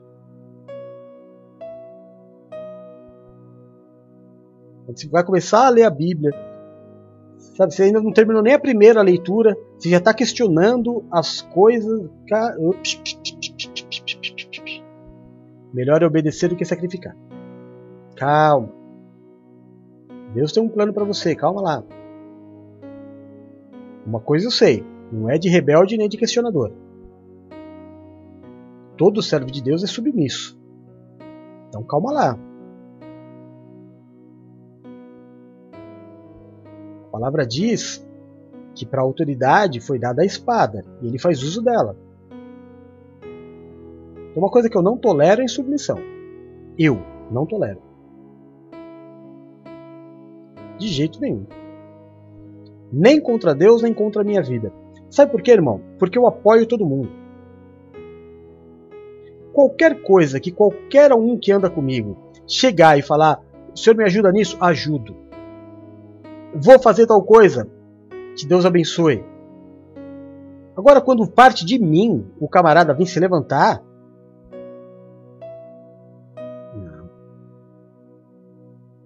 Não é justo. Nem bíblico. Porque eu sou apóstolo da igreja. Eu não tolero. E aí você vai conhecer um apóstolo que você não conhece. E que não é bom conhecer. Porque Deus deu autoridade para mim. Então tem que ir nessa sequência, tem que ler a Bíblia, ler umas três vezes. Aí você começa a estudar. Porque se na primeira leitura você já começar a estudar, você vai ouvir um falar, o outro falar, o outro falar, aí você vai querer ver a tradução do grego, do hebraico, aí você vai querer saber o nome original de uma. Ih, irmão, calma, como é que você vai guardar as coisas? Se você não está guardando nem o, Novo Testamento. Calma! Você quer abraçar o mundo por quê? Você quer pular degraus do seu crescimento? Calma, baixa a bola. Você está se achando quem? Tem um dia determinado para você. Não vai antecipar, nem atrasar. Basta você trabalhar. Leia. Leia, leia, leia, leia, leia, leia, leia, leia, leia. A melhor forma de aprender é ensinando. Porque para ensinar você tem que ler. Né? Olha o Duzão aí, ó. O Du é o mestre da igreja. Pergunta para ele se não é assim. Em uma leitura eu sei a Bíblia? Lógico que não, irmão. Em duas leituras eu sei a Bíblia? Lógico que não, irmão. Mas não tem ser humano que consiga, numa leitura, guardar a Bíblia. Você imagina o camarada que vive de culto. Que o que ele sabe da Bíblia é o que é pregado no culto. Olha o risco que essa pessoa corre. Então calma, calma. Por isso que a igreja é um lugar que você precisa, o Espírito de Deus precisa te levar. Precisa ser pessoas honestas, sabe? Tem que ser um lugar que não fica falando de dinheiro, em nome da Bíblia. Irmão, vai devagar. Porque até você entender tudo, vai tempo, não dá para ser de hoje para amanhã. É aquilo que eu sempre digo. Existem duas etapas para um pastor. Pastor. Pelo menos uns oito anos, ou sete é o número de Deus, vai. Sete anos em que ele é doutrinado como pastor. Né? Então, após a unção, sete anos de doutrina, de estudo. Depois, como dirigente, é onde ele vai aprender mais. Sete anos ele recebeu da autoridade que Deus constituiu sobre a vida dele. Depois ele vai ter a oportunidade de expor, mas é muito tempo de ensino, dedicação.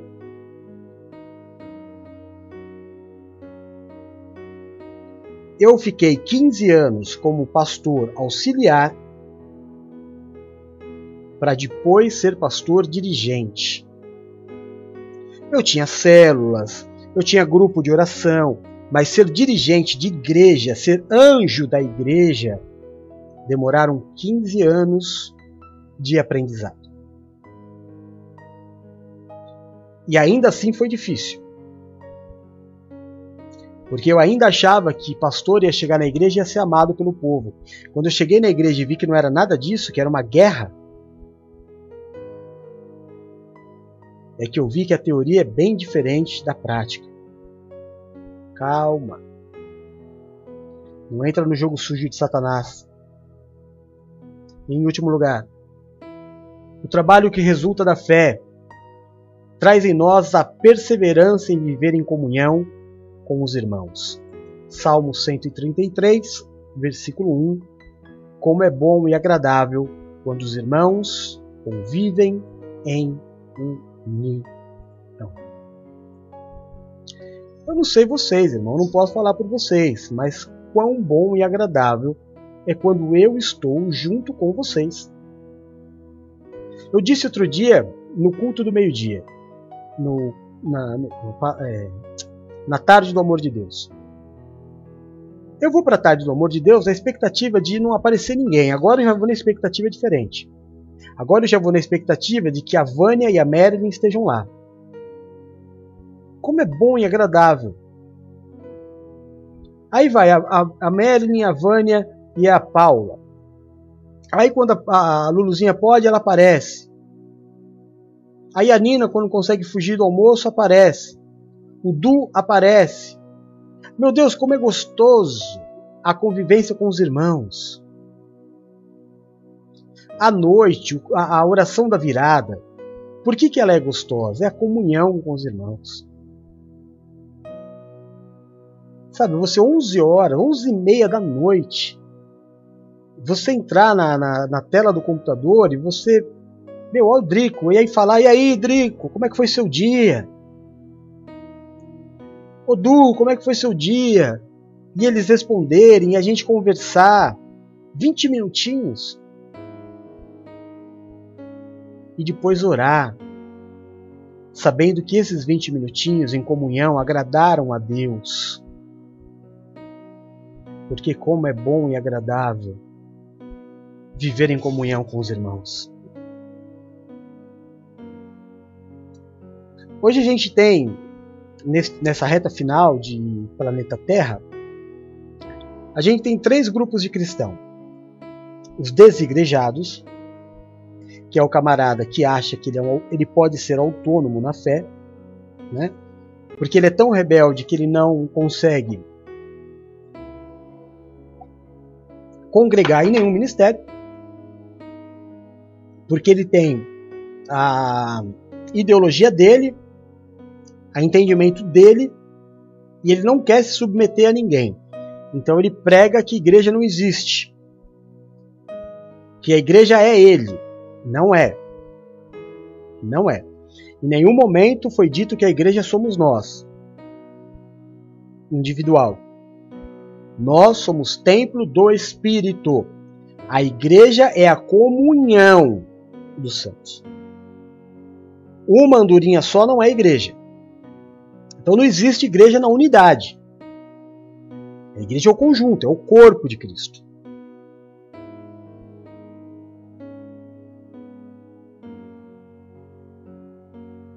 Amém?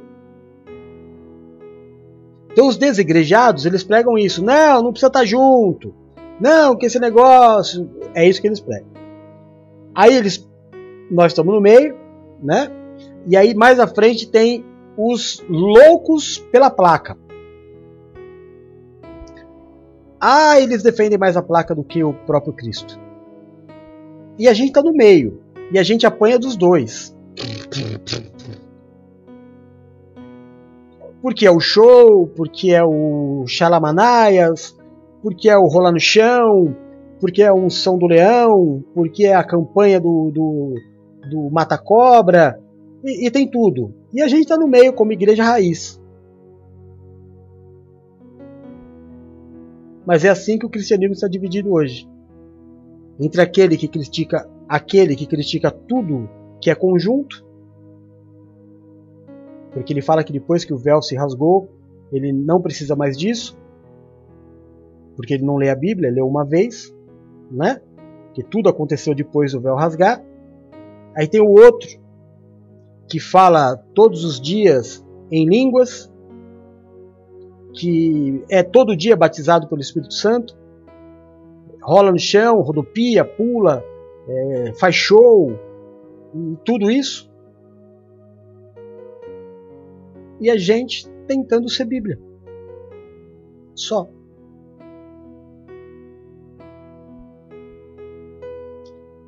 E assim a gente vai levar. Até ele vir buscar. Mas eu preciso perseverar. Hoje, a Luluzinha está falando aqui que ela tem saudade do culto presencial. Todos têm. Mas houve um tempo é, outro dia mesmo foi descoberto uma, uma igreja é, dentro de uma caverna. Porque tem que se adaptar ao tempo, né? A igreja era dentro de casa, dentro da casa de Priscila, por exemplo. Tinha as praças que Jesus pregava. Hoje é um tempo em que, por cuidado, não é? Por zelo às vidas, o templo físico não está aberto, mas vai abrir. Em fevereiro de 2022, a igreja volta. E volta com força total. Por que, apóstolo? Porque ainda nós não temos uma melhora da pandemia. Mas apóstolo, só está morrendo 500, 600 pessoas por dia. Só? Não é só não, irmão. Deixa eu te explicar uma coisa. Por que, que a igreja não abre ainda? E não vai abrir esse ano? É... Antes da, da vacinação em massa, morria quantas pessoas? 5 mil. 5 mil, 6 mil pessoas por dia, não é assim? Quantas pessoas se contaminavam? 80 mil, 100 mil pessoas. Vamos colocar 100 mil para fazer uma conta fácil e rápida. 100 mil pessoas pegavam, 6 mil pessoas morriam por dia, isso aí vai dar 6% de quem pegava morria. Hoje não morre 6 mil, hoje morrem 500. Só que quantas pessoas se contaminam por dia? 10 mil?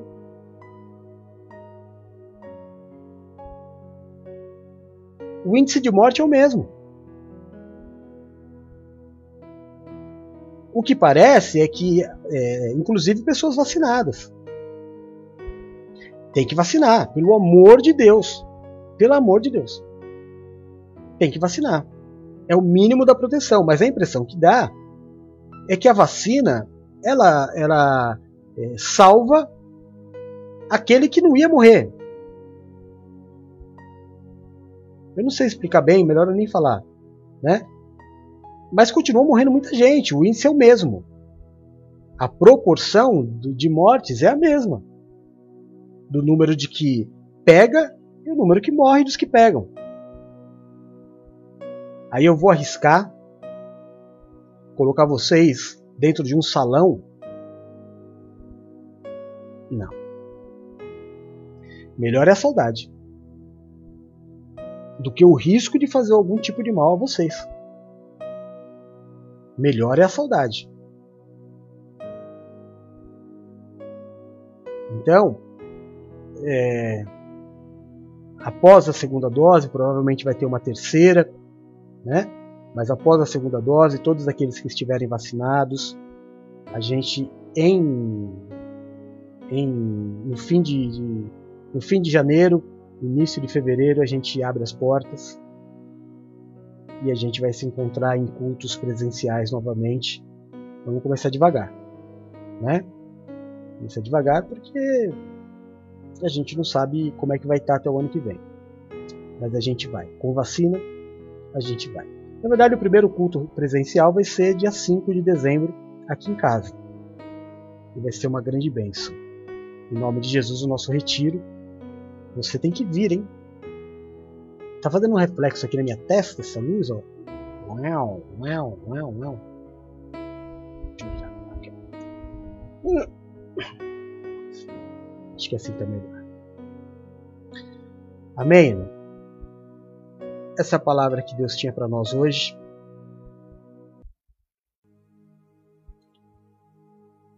Nós temos, graças a Deus, o Senhor ao nosso lado. Se Deus é por nós, quem será contra nós? Sendo o Senhor o nosso pastor, quem impedirá alguma coisa? Nada nos faltará agindo Deus na nossa vida, irmão, a vitória é certa. Porque Ele é fiel. Jesus, nós te louvamos e te agradecemos por este tempo de palavra, por este tempo de comunhão, por este tempo de amor. Nós declaramos que o Senhor é o Messias, o único, o Todo-Poderoso, o onipresente, o onisciente, o Deus da nossa vida, aquele que era, é e aquele que há de vir. Que o Senhor é o maravilhoso conselheiro, o Deus forte, o Pai da eternidade, o príncipe da paz. O Senhor é o Deus da nossa vida, o Deus da nossa salvação. Muito obrigado, Senhor. Obrigado por nos permitir estar reunidos neste domingo. Obrigado pela tua palavra que vai nortear toda a nossa semana. Obrigado, Senhor.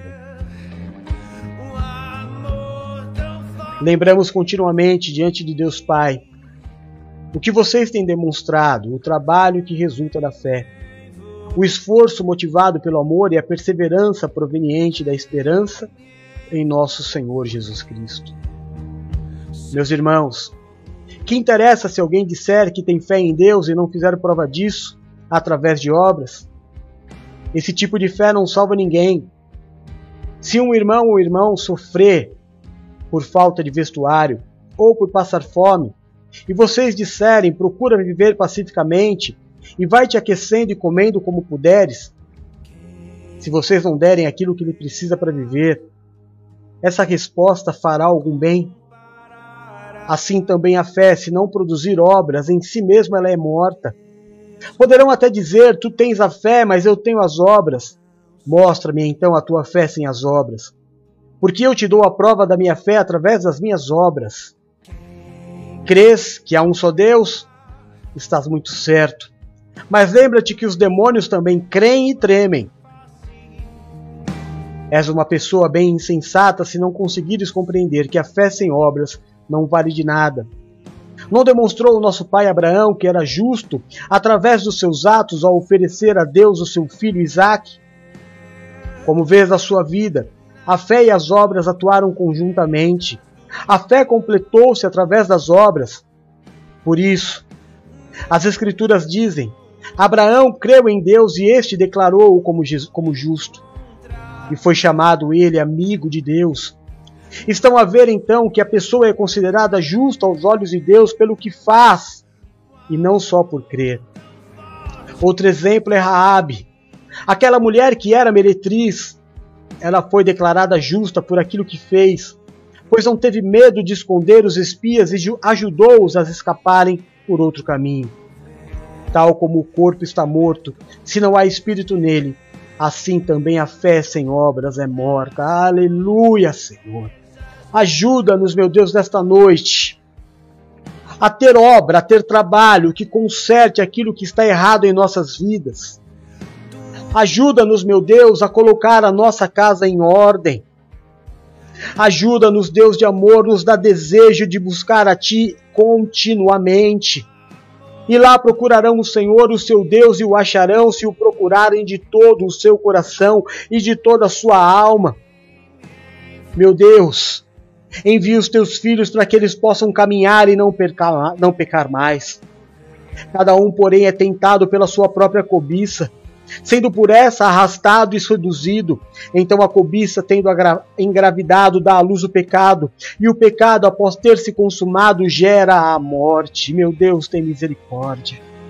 Tem misericórdia, meu Deus, dos teus filhos da tua igreja. Ensina os teus filhos a ajudar uns aos outros na necessidade Deem e será dado a vocês uma boa medida, calcada, sacudida e transbordante. Pois a medida que usarem também será usada para medir a vocês. Prospera os teus filhos, dá semente ao que semeia, Pai. Abençoa os dizimistas, aqueles que amam essa obra e não permitem que falte nada. Ensina, meu Deus, os teus filhos a lerem, ler e reler. Ensina, meu Deus, os teus filhos a lerem pelo menos três vezes a Bíblia para ter a primeira opinião após a terceira leitura, que começa então o estudo. Procura apresentar-se a Deus aprovado como obreiro que não tem de que se envergonhar, que maneje bem a palavra da verdade. Pai de amor, coloca perseverança nos teus filhos para que vivam em comunhão, como é bom e agradável quando os irmãos vivem em comunhão. Aleluia. Aleluia, meu Deus, eu quero nesta noite colocar a bênção da semana sobre a vida dos teus filhos. Eu quero, meu Deus, neste culto, no final deste culto, no momento de oração, colocar a bênção da família sobre cada casa, sobre cada servo teu que ouve este culto. Senhor, eu te peço, aonde chegar a imagem deste culto, aonde chegar o som da minha voz, faz obra de milagres, toca, cura, restaura e liberta. Levanta o cansado, o abatido e o prostrado, faz obra de milagres. Cuida dos teus filhos, meu Deus. Cuida dos teus servos, aonde eles estiverem. O Senhor sabe da necessidade de cada um. Livra os teus filhos do mal. Guarda os teus filhos nesta semana, afasta dele o espírito da morte, afasta deles, meu Deus, a tristeza, a angústia, a depressão, afasta da vida dos teus filhos, eu te peço, meu Deus, o homem estranho, violento, o homem sanguinário, sem valores, afasta dos teus filhos a fatalidade, Senhor. Tira, meu Deus, da mesa dos teus filhos o alimento amargo. Dá aos teus filhos dessa semana, Pai, boas notícias resolução de negócios que estavam emperrados. Dá aos teus filhos, meu Deus, a certeza de que o Senhor é por eles. Dá aos teus filhos nesta semana, Pai, motivos e mais motivos para crer que o Senhor os ama. Coloca a cada um debaixo das tuas asas, eles estarão seguros. Aleluia. Aleluia, aleluia, aleluia, aleluia. Meu Deus, nós estamos chegando no último trimestre do ano. Três meses foi o tempo que a arca ficou na casa de Obed-Edom. Foi o tempo de maior prosperidade da história daquele homem, daquela família. Jesus habita nos lares, habita nos lares. Eu quero abençoar, meu Deus, a vida de cada um dos meus irmãos que aqui estão nesta semana. Abençoa, guarda, protege e livra de todo mal. Coloco as minhas mãos sacerdotais sobre este mural de fotos, Pai, abençoando a cada um. Abençoa, Pai, abençoa. Abençoa os filhos que aqui estão representados, os pais, as mães, as famílias, os casais, os maridos, as esposas, meu Deus. Como igreja, nós declaramos a salvação, nós declaramos a libertação, nós declaramos a tua bênção sobre este mural, que o óleo escorra sobre eles, quebrando todo o jugo desfazendo todo o grilhão. Aqueles que necessitam de cura, cura. Aqueles que necessitam, meu Deus, do alívio da dor, traz o alívio.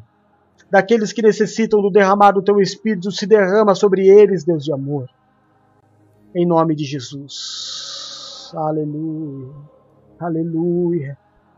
Aleluia. Muito obrigado, Senhor. Muito obrigado. Muito obrigado. Aleluia, aleluia, aleluia, aleluia.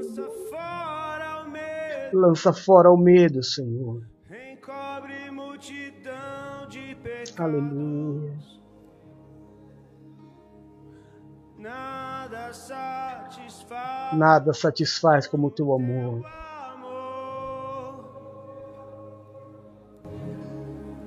Que lança fora o medo, encobre multidão de pecados. Nada satisfaz como teu amor que lança fora o medo.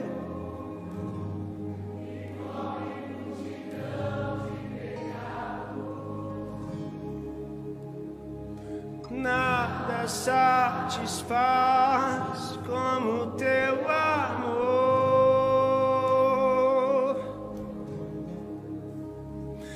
nada satisfaz como teu amor.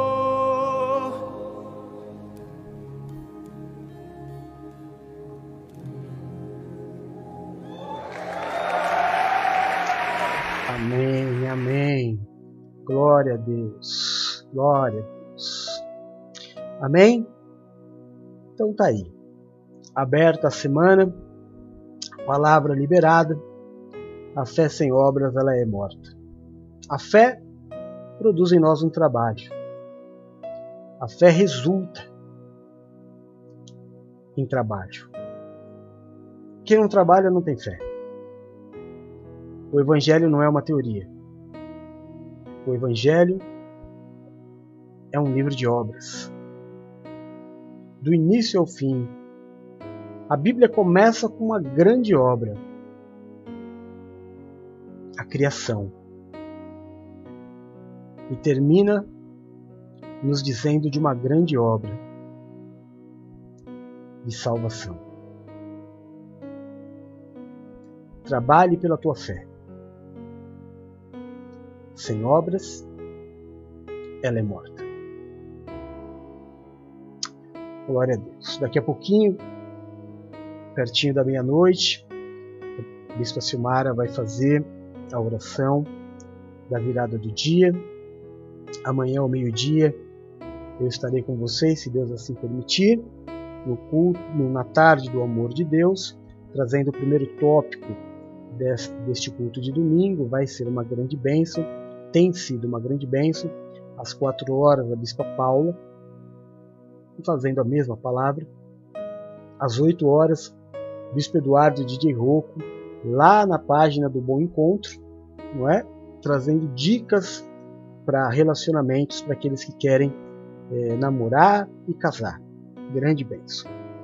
E à meia-noite, aliás, 11h30, eu estou de volta fazendo a oração da virada do dia. Conversando um pouquinho, fazendo um tempo ali de comunhão e depois a oração. E assim vai até domingo que vem e até Jesus voltar. Demais, né? Glória a Deus. Te amo, Jesus. Muito, muito, muito, muito. Que a graça, a paz e o amor de Deus esteja sobre a tua vida, a tua casa e a tua família. Que o Senhor do trono ao qual está sentado se curve e te marque nessa promessa. Eu te abençoe e te envio em nome do Pai, do Filho e do Santo Espírito de Deus. Amém e amém. Te amo em Jesus. Amém? Fica bem, fica legal aí. Que tá só começando o melhor de Deus para tua vida. Você crê? Se você crê, diz um amém. Tá ligado na terra, tá ligado no céu. Não deixe de orar por mim, porque eu não paro de orar por você. Não se esqueça de mim, porque eu não me esqueço de você. Fechou? Te amo. Até daqui a pouco. Fica com Deus. Beijo. Tchau.